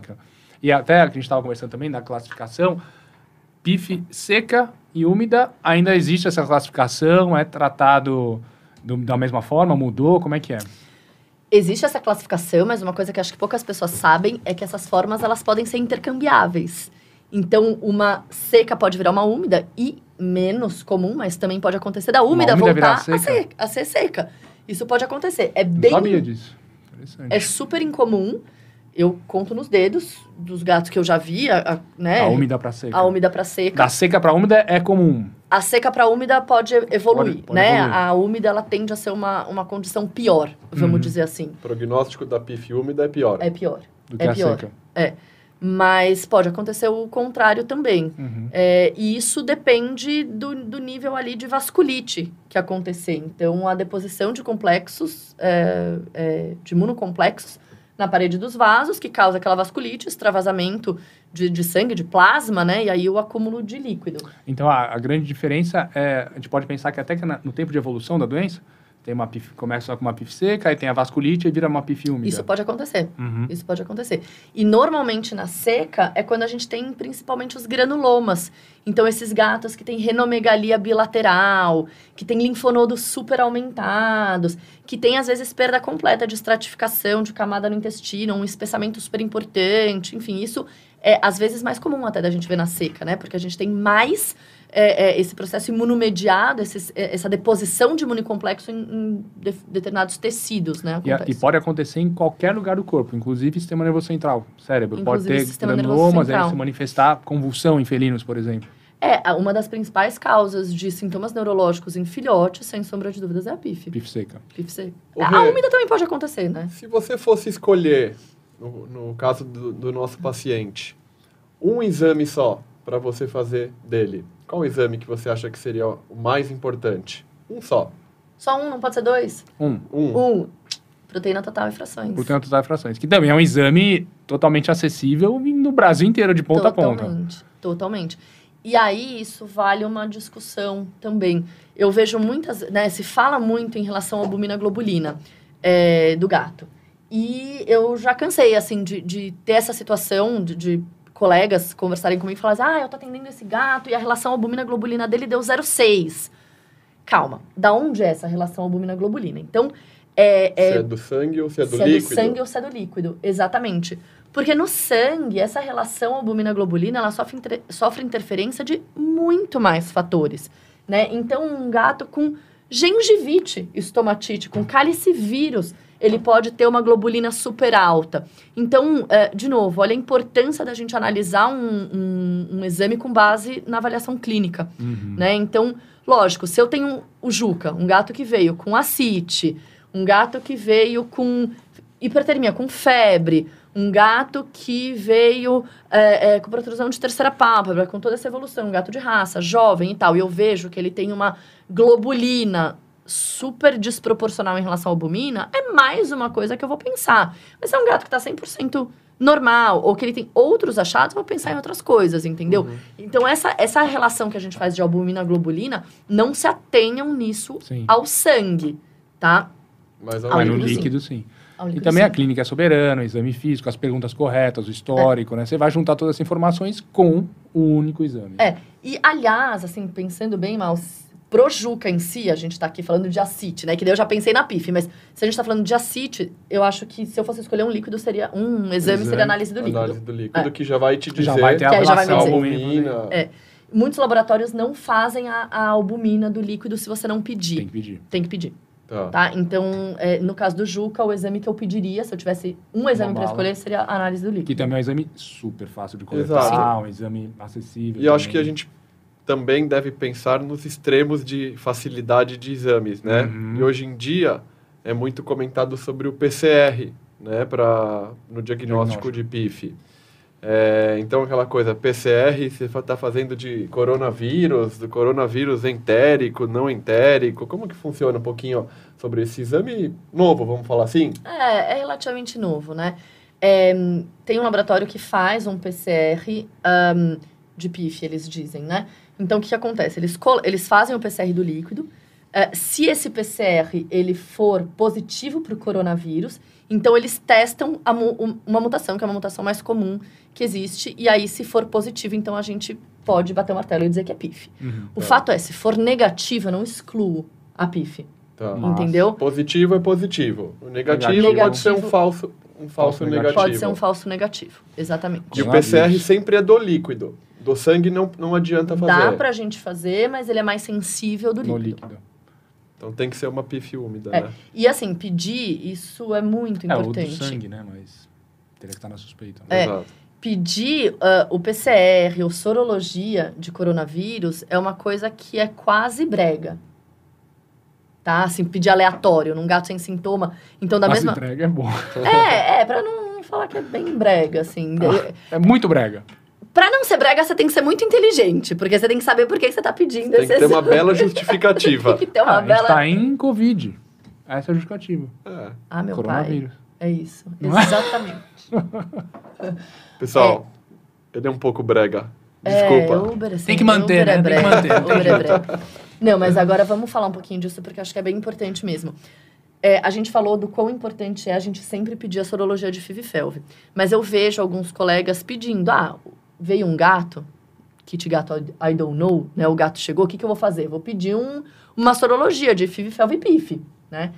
E, e a sorologia para coronavírus, na verdade, ela só vai me dizer que o gato já entrou em contato com o coronavírus. Isso não quer dizer que ele tem PIF, que ele não tem PIF, que ele tem mais chance de ter PIF. Não. O coronavírus, ele é um vírus primariamente entérico, é um vírus muito prevalente em gatil, muito prevalente em gatos de rua, na verdade, muito prevalente na população de gatos em geral. Então, tem estudo que, que joga ali para 90% da população de gatos que já entrou em contato com o coronavírus. Então, se eu tenho uma sorologia positiva, independente do score de positivo, porque tem laboratório que coloca, né? Score 1, score 2, até score 5, e se for 5, é nossa, muito provável que seja PIF. Na verdade, é, isso só me diz que esse gato já entrou em contato com, em contato com o coronavírus. Qual a chance dele vir a ter PIF? De 5 a 10%. tá? Então, de 5 a 10% dos gatos vai sofrer uma, uma. vai ter esse. Dependendo do sistema imunológico do gato, é, esse vírus vai sofrer uma mutação. E aí ele vai virar o vírus causador da PIF, que é uma vertente aí mais maligna do vírus, e, e vai desenvolver a PIF tá? Mas então, assim, não é para se desesperar se a gente tiver uma sorologia positiva. Ou seja, não é. peçam sorologia para PIF, não vão ser bregas. Não vão ser bregas. Não vão ser bregas. O que, o que faz sentido a gente pedir é se eventualmente a gente. Ah, eu tenho um gato e eu vou adotar outro gato. Eu quero saber se esse gato, né? O meu gato é positivo, eu quero saber se esse gato já entrou em contato com o vírus. Entendeu? Ah, sim. Aí eu peço, ele foi positivo, meu gato é positivo, tudo bem por eles juntos. Uhum. Mas se o meu gato é positivo, já entrou em contato e eu não sei se ele é portador ou não, enfim, eu colocar né, um gato negativo em contato, eu posso submeter ele a algum risco, enfim. Mas vai depender do sistema imunológico dele. Também, né? é. Muito bom, vamos caminhar aqui. Pensando em tratamento, Rê, então a gente já fez o diagnóstico, fizemos nossos exames, fizemos diferenciais, PIF. Tratamento de PIF. É, e aí vamos do simples. Né? Como que é feito o tratamento de simples? Quer dizer, da, da PIF? Tem, tem tratamento? Não Aí, tem? Acho é feito, que a pergunta é, faz? ainda usa a frase PIF, PAF, PUF? É. Nossa, eu que sou brega, que puta, né? Eu já tava pensando. E eu que sou brega? Tá louco. Essa você nunca tinha ouvido? Lógico que eu tinha ouvido, né? É, mas, pô, isso Eu já tinha demais. pensado na frase, a PIF é invariavelmente fatal, é uma frase hum, clássica é. e triste, né? Eu sou mais meigo, é PIF, PAF, PUF. Pif, paf, Ou não, tem o que ser feito. É, dá pra gente não chegar no puff hoje em dia, já dá. Ainda bem, né? É. é bom, o básico do básico, então a gente imunossuprimir esse paciente, por mais controverso que isso possa parecer, a gente está falando de uma doença viral, né? É, mas uh, a gente conversou que ela se comporta como uma doença imunomediada, então a gente vai é, usar uh, imunossupressores, então mais clássico é a, o prednisolona. É, Doses? altas? Imunossupressoras, pelo menos dois. É, normalmente a gente faz 2 miligramas por quilo CID. É. é. E assim, se a gente for pesquisar, tem trabalhos usando todos os tipos de imunossupressor. Ciclosporina, Tudo. clorambucil. Por quanto tempo? Até Enquanto o gato, gato tiver... Sobrevive, sobreviva. Enquanto ele tiver... É. Até que ele sobreviva, é bom, né? É, até que ele sobreviva, porque assim, é, nesse tipo de tratamento ela é invariavelmente fatal, uhum. né? Então a gente vai tentar aliviar um pouco os sintomas, a gente vai usar tratamento suporte, analgésico. É importante, isso é controle de sintomas, porque letalidade... 100%. 100%. Né? Se a gente fizer um tratamento inespecífico, então só a base de imunossupressor e tratamento suporte, analgésico, antitérmico. Hidratação. Hidratação, fluido. transfusão de sangue, às vezes, porque em algumas situações 100% eles precisam. letal. Vai, 100% letal. A úmida tem um prognóstico muito pior, então gira em torno de semanas. Uhum. A seca pode levar um ano, um ano e meio, mas é, é uma doença que ela evolui. A parte do aparecimento dos sintomas. Então, no caso Juca aqui, se a gente não fizer nada específico, começou com sintomas há dois dias, úmida vai ter três semanas aí de sobrevida. Vai ter poucas semanas de sobrevida, né? Assim, uma, duas, três, quatro semanas é uma coisa que é uma, é uma evolução muito rápida, uhum. né? Então, tem gatos que sobrevivem dois meses, dois meses e meio, três meses, até pode acontecer. Mas é com a úmida, né? Mas é, é uma evolução que costuma ser bastante rápida, né? uhum. né? Mas, de uns anos pra cá, já temos tratamentos mais específicos. Então, pode-se dizer que encontramos a cura para PIF? É, pode. O Dr. Pedersen, que é um, um, pesquisador, vem há 50 anos pesquisando, uh, estudando né, sobre a PIF. Ele nada mais, nada menos fez do que ele mesmo isolou o vírus da FIV. Então, ele é o cara que descobriu o vírus da FIV. Então, então ele é o cara. Ele é o cara. cara. Ele, é o, cara. é o cara. Ele é o gatologista de resposta. É, ele hum, então, ele, por muitos anos, ele estudou uh, a cura para PIF, estudou a PIF muito a fundo, e ele chegou no desenvolvimento de uma molécula, que é o GS441524, é, que é uma, uma, um tratamento que teve resultados surpreendentes, com realmente cura de alguns gatos, de muitos gatos. Então, 70%, 80% de, de cura nesses gatos. É, só que a molécula não foi aprovada para os gatos, para comercialização, porque eles viram muito potencial para tratar algumas doenças, como por exemplo ebola. Isso que eu ia falar, porque teoricamente saiu bastante na imprensa um tempo atrás que ah, o tratamento de ebola curava os gatos, né? E, mas é, isso por quê? Porque você não tem demanda de produção, por isso que não veio para veterinária, porque está sendo muito usado na medicina humana. Não tá qual que é? sendo Qual que é? usado, O né? que está acontecendo Está afinal? sendo estudado o uso na medicina humana e eles É não, experimental. Não aprovam ainda o uso na medicina veterinária, até talvez por medo de. Mas na humana também não foi aprovada, é experimental. Por enquanto, não. Ah, por enquanto, entendi. não. E é, e é Inclusive, muito tem estudo- caro, Rê? Tem estudo, inclusive, de, tratamento é, para Covid. Já fizeram alguns Com estudos com essa. Pra Covid essa- tem, trata- tem... Qual que é o mecanismo de tudo, ação? O né? mecanismo de ação Ele é um básico, antiviral. assim. Antiviral ele é um que age... antiviral que ele vai agir é, num.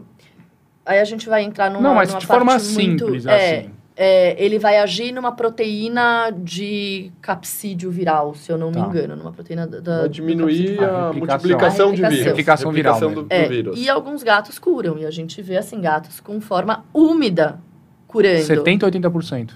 é. De úmida. De úmida. Com tempo de De evolução úmida, diferente. seca ou úmida, isso independe, Já. tá? Tempo de evolução. Na verdade, quanto mais precoce a gente Melhor. pegar, melhor. Só que daí, antes da gente se aprofundar muito nesse tema, é, vale a gente entender que esse é um tratamento que a gente não pode prescrever. É off-label. É. Não é nem que seja off-label, né? A gente não Proibido. tem... ace- É proibido. A Proibido. gente não Não, tem... proibido. A gente não tem autorização para o uso dessa medicação. Então, eu não posso fazer uma receita e prescrever, até porque a gente não tem essa medicação vendendo no Brasil. Uhum. O que acontece é que os chineses, eles é, fizeram... é, eles pegaram essa molécula e eles replicaram essa molécula. Ah, eles pegaram e replicaram. Porque, o, é, o- como chama o rapaz que o criou? Pedersen, o o- Pedersen, ele é O americano. rapaz, né? O rapaz, não, o É, senhor, dando- O gatólogo. O gatólogo que criou, ele... americano, ele criou a molécula. É, ele desenvolveu essa molécula e, e aí os chineses foram lá e, Pegaram. chineses, Copiaram. copiaram a molécula e vendem, né? Então, assim, hoje tem tantos laboratórios que fazem isso que está se tornando mais acessível. Hum. Mas, assim, custa... Pode custar 50 mil reais o tratamento, tratamento. desse gato. E não é... E, assim, não é difícil de trazer para o Brasil, porque essa molécula entra no Brasil como um suplemento. Uhum. E é, e é tão louco, porque quando vem pro Brasil, vem um frasquinho, assim, transparente, sem rótulo. Sem nada. Sem nada. Você não sabe se você tá usando Água água ali. A gente não pode prescrever, a gente não pode aplicar, a gente não pode... é, A gente não pode. O que a gente pode é dizer pro tutor, olha, existe, Existe. isso. Ó, ouvi dizer. Ouvi dizer que essa molécula vai bem, mas e aí assim... você faz. Eu ouvi dizer que tem que aplicar X, Exato. com tal frequência. Exato. E Ouvi tem... dizer que vende no AliExpress. No AliExpress. Não, não é no AliExpress. Mas tem ONGs no Brasil que intermediam essa venda, que Uhum. você pode entrar em contato. Mas O aí tudo isso aviãozinho. assim, é. Tudo Tem que tomar cuidado, né? tem que tomar muito cuidado, porque, Porque deve ter. Onde tem dinhe- muito dinheiro e é caro o tratamento. e é né? um tratamento Você caro. falou que fica de 30 a 50 mil reais por animal. Por animal, depende do tamanho, do peso do gato. Dura né? quanto tempo o tratamento? São 84 dias. 84 dias. 84 aplicações dias, diárias, aplicações injetáveis. diárias. Tem, tem laboratório que faz a medicação por via oral Uhum. também. É, e, e hoje, como tem muitos laboratórios, a gente já consegue ter é, tratamentos muito mais baratos, de 10, 15 mil reais, sabe? Porque já é bem alto, né? Pra, Já- Em 84 dias, 10, 15 mil reais é um valor bem alto. Já é um valor. É. Então, e a gente vê. A gente vê alguns gatos, assim, é, curando. E né? esse animal, depois que passou pelo tratamento, ele eliminou o vírus, ele, é um ele impede a replicação celular, o animal precisa manter, tem algum estudo, porque talvez nem tenha É, tempo, né, A gente estudo, não né? sabe ainda como é a vida após a PIF. Ah, A gente está estudando. Então, agora, se eu não me engano, na Austrália foi aprovado o uso do tratamento, então estão começando alguns estudos lá. Então, é, até nesse, nesse último congresso que eu fui em Chicago, tinha uma, uma australiana falando, é, porque eu tenho quase certeza que é na Austrália, eu eu não me lembro se é na Austrália ou Nova Zelândia, mas acho que é na Austrália, é, que foi aprovado o uso da medicação. Então, agora a gente começa a conseguir ter tratamento, porque como que eu vou aprovar Faz quanto tempo que existe já? desde 2000 e... Putz, é, É, agora bem você me recente, pegou, né? mas assim... Ter uns tipo, dois anos. Não, um pouquinho mais. Acho que o, o trabalho é de 2018, se eu não me Três, engano. O quatro trabalho anos. saiu três, quatro, uns quatro anos. É. Então, é, a gente não sabe muito bem, assim. Então, a gente vê muitos animais que têm algumas sequelas. Então, que ficam Uhum. com doença inflamatória intestinal.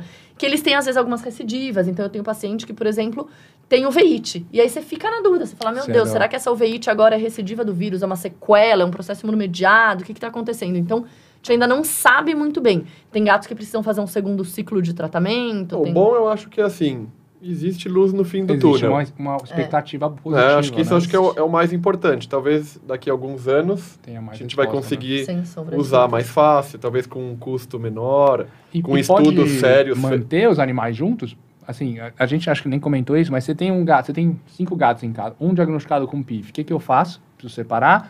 E nesses outros que foram tratados com a medicação GS 441524, G- tem que separar, não tem? Se- alguma orientação, porque acho que isso deve estar. os É. tutores devem perguntar bastante, né? Super. Porque quem tem gato não tem um.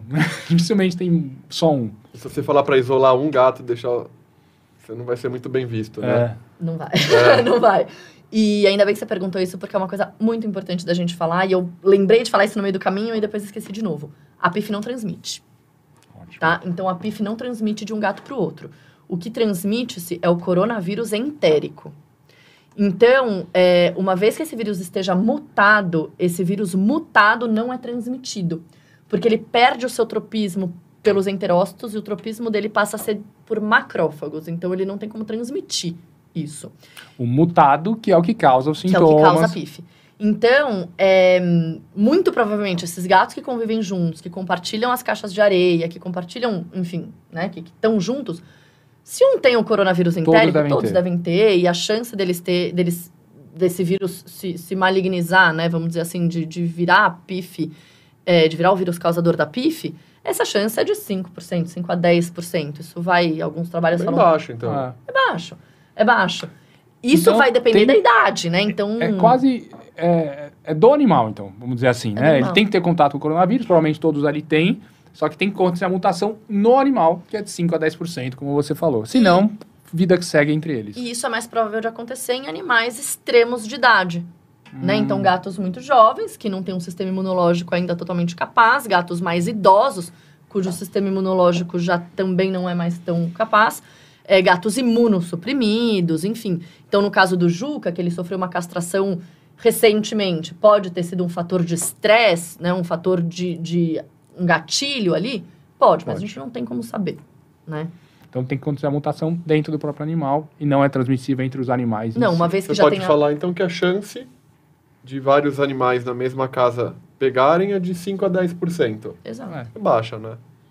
É isso. E é mesmo assim, é é do próprio animal. Pode ser que no futuro esse paciente ele envelheça, tem uma, uma situação de estresse, já tem o coronavírus. Lá na frente, mesmo outro já tendo falecido de PIF, venha manifestar PIF. Né? É, porque a gente não sabe exatamente quanto tempo esse vírus pode ficar ali em latência, entendeu? Entendi. Então a gente não Pode sabe. ser muito. bastante tempo, Pode assim. ser bastante tempo. Muito legal. Porque isso também já quebra alguns tabus aí, É, que né? a gente de- se forma, né, com aquilo na cabeça. Um gato com pife, isola ele. Isola que vai ele. todo mundo vai pegar. É, não, e, e a PIF em si não transmite, né? Muito bom. Não transmite. Eu tô aqui lembrando, é, acho que a gente pode, até que a Renata se quiser, quiser contar um pouquinho, mas eu tô, tava eu vendo ela falar de, dessas- desses remédios.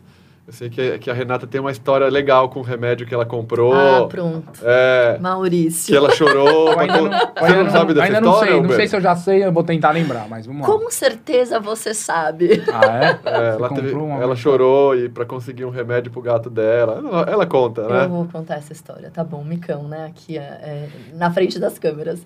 É, Mas o- são só 1 milhão e 200 mil espectadores. Pode falar. Ah, então tá tranquilo. É, bom, meu gato, é, eu queria importar uma medicação para ele usar dos Estados Unidos, uma medicação que é legalizada lá, e eu fui importar de forma legal. Então eu fiz todos os trâmites através do Ministério da Agricultura, né? Através do mapa. Acho que eu lembro. Você lembra dessa história? E aí eu sei que eu importei a medicação, eu fiz todo o requerimento, toda a papelada, tudo certinho, nananã. Eis que quando o produto entra no, no Brasil, é um produto que já nem existe mais, mas eis que quando o produto entra no Brasil, é, ele fica parado na, no porto. E não entrava de jeito nenhum. e eu conversei, assim, liguei na FedEx, porque ele vem através da FedEx, mandei e-mail para o Ministério de Agricu- da Agricultura, nada, assim. A- Na FedEx chegou um ponto que eu ligava na FedEx e eu falava assim, "Oi, a Renata, ai, a Renata do gato, ai, Renata, não acredito que ainda não, liber- não liberaram o seu Ficou produto. famosa já na FedEx. Fiquei, fiquei. Eu ligava todo dia lá e o produto lá é era um produto refrigerado e eu não conseguia de forma nenhuma fazer a liberação daquilo. Eu falava, gente, mas eu já importei outras vezes. Não, mas você não pegou a assinatura XPTO, então o produto não vai ser autorizado. Liguei no mapa, mandei e-mail no mapa e tudo que eles me falaram é: não, o, o procedimento foi feito de forma errônea, não tem o que fazer. O que, que eu fiz? Fui lá na 13 de maio, na sede do Ministério da Agricultura, bati na porta do fiscal federal e bati lá. Fui toda munida, com todas as indicações do produto, né? Você tá lembrando dessa história, né? Então eu fui. Eu tô dando risada por dentro aqui mais, né? É, então eu fui com é, os trabalhos publicados de uso dessa medicação, dizendo que era uma aprovação liberada para uso pelo USDA nos Estados Unidos, com todos os trabalhos científicos, mostrando os exames do meu gato. Mas o que resolveu Mas, ah não, detalhe que quando eu cheguei lá na porta, na, na- bati na, na porta do fiscal, o fiscal abriu a minha porta e falou, Renata, né? Tá óbvio, né? Falei, sim. Ele falou, tinha certeza que você viria. Conversei numa mesa de reunião gigante, eu e ele mostrando todos os trabalhos, e ele simplesmente assim, Renata, olha, não tenho o que eu fazer, não posso fazer nada.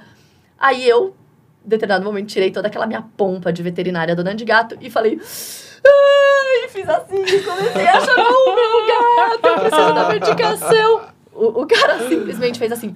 Ah, não! Ele abaixou a cabeça e falou assim: Eu não consigo ver mulher chorando. Ah. Falou, Renata, eu vou te aprovar dessa vez, mas você nunca mais vai errar esse processo. E aí é isso que Conseguiu. ele conseguiu Certinho. autorizar. conseguiu. E ela tava falando dessa droga, eu já fiquei, eu já lembrei Lembrando das disso. histórias, né? É. É, e eu chorei. Tá vendo? Quem não chora não mama, né? tá Pois é certo. isso. Precisa. É isso. Pessoal, a gente tá com uma, uma hora e meia de live. A gente Chega! estourou aqui, realmente. Eu já tô com sono, Uber. Olha, eu durmo cedo. Puta, foi um puta aulão aqui. Quem quer aprender alguma coisa de PIF, porra, a, a Renata aqui mandou muito bem, trouxe muitas informações. Rê, o pessoal tá elogiando aqui bastante, foi um puta aulão. É, eu queria agradecer, mas como que a gente faz pra achar você? Assim, você atende em algum lugar, não tem problema, pode falar seus contatos, quer deixar aí, pô, quer passar com a Renata, com o meu gato, ou com o meu cachorro, quer passar com a Renata, o que, que vai fazer? Cachorro não, passo pro Maurício. não atendo cachorro há muito tempo.